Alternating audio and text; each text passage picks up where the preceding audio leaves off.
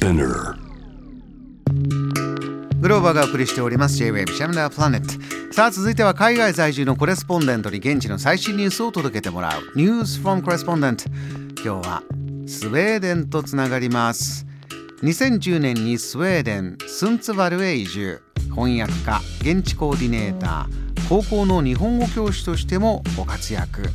久山陽子さんです。こんばんは。ヘイヘイこんばんはヘイヘイ。スウェーデンではヘイヘイっていう挨拶があるんですか？そうですね。一日中そんな感じです。そうか。リリコさんが All Good Friday でヘイヘイって言ってる。あそう同じですね。一日中ヘイヘイなんですね。一日中そうですね。福山さん今夜はジャムザプレネット初登場ということで、えー、ありがとうございます、えー、リスナーの方にぜひ自己紹介からお願いします。はいえっと福山陽子と申します。えっとスウェーデンでえっと日本語の先生もしてるんですけどもえっと日本だとあの翻訳している本があの本屋さんで売ってると思います、えー、スウェーデン語の本を訳してるんですけども、えー、最近だとノンフィクションのスマホ脳とかですねあの結構売れてると思いますスマホのヒットしてますよ、はい、大ヒットしてますよ。はい、福 山さんが翻訳手掛けてらっしゃるんだ。そうなんです。はい。えー、ねリスナーの皆さん。よく知ってる方でしたね、えー、久山さんにお話しいただきますでは、えー、早速久山さんから伺うスウェーデンの最新ニュース一つ目何でしょうか？はい、えーと、オーディオブックというのがスウェーデンで流行ってるんですけども、えー、今最も聞かれている声というニュースです日本ですとね例えば声優さんがすごい日本だとどんどん人気が出てきたりっていうのもあるんですがスウェーデンのオーディオブックいかがですか、はい、あのスウェーデンにはもともと声優さんっていなくてですねあ。の映画なんかも、まあ、吹き替えがほとんどなくて、まあ、やるとしたら子供が見るものぐらいなんですけどもその場合はあの普段は俳優さんとか歌手として働いてる人がまあ声を吹き替えるっていう感じだったんですね。で声優っていう職業はなかったんですけども、最近あのオーディオブックがすごく人気でですね次にまあどの本を聞こうかなってこうあの迷った時に声の素敵なあの人の聞こうかなみたいなトレンドまで出てきてですね。あの俳優としては別にそこまで有名じゃなかったのに声がセクシーだからすごくあの朗読者として人気が出た人とかいたりして、うん、あのオーディオブックで聞かれる本っていうのがその本屋の売り上げとはまたちょっと違ったりするんですね。そこで、えー、先ほどの、ね、ヘッドラインですよね。スウェーデンのオーディオブックで最も聞かれる声どなたなんですか、はいえーと、なんかグニーラ・レイニングさんっていう方で全然私も知らなかったんですけども、えー、あの本職はジャーナリストでテレビ番組のプロデューサーもやってらっしゃる方なんですけど、うん、なんかたまたまオーディオブックを読み上げることになってすごい人気が出てもうあのその仕事で今フルタイムの仕事があるっていう人気者になったというニュースでした。大ブレイクしたんだ。あの声聞いてみました？私はね聞いたことないんですよ。男性のことが多いかな。ああそうか。この方女性なんですね。あですね。あそうですそうです。はいそうかグニラ・レーニングさん。そうかこの方の声が今一番人気がある。あの久山さんも男性の私は聞きますって今さらっとおっしゃいましたけどスウェーデンだとオーディオブックを聞く習慣っていうのはかなり浸透してるんですか、はい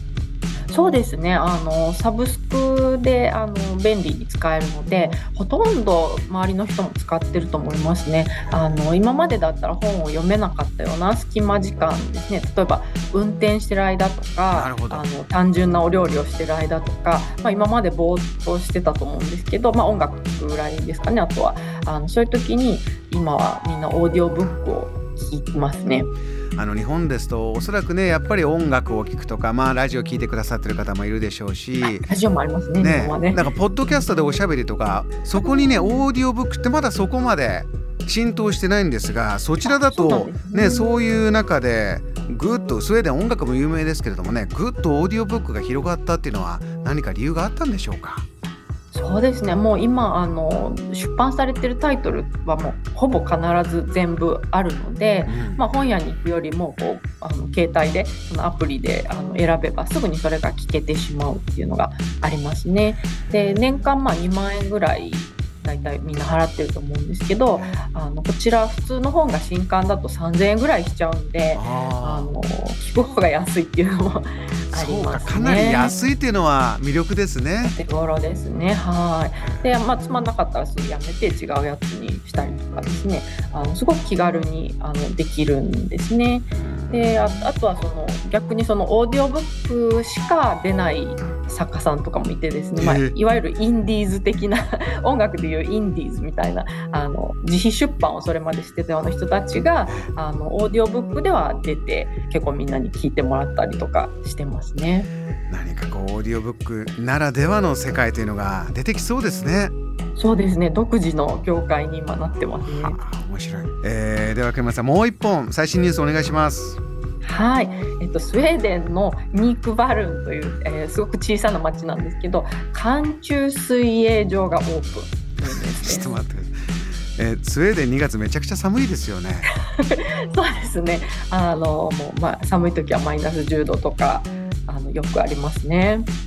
ちょっとねあのなんていうかチャレンジャーが寒中水泳やってるよじゃないんですね。これ寒中水泳場がオープンした。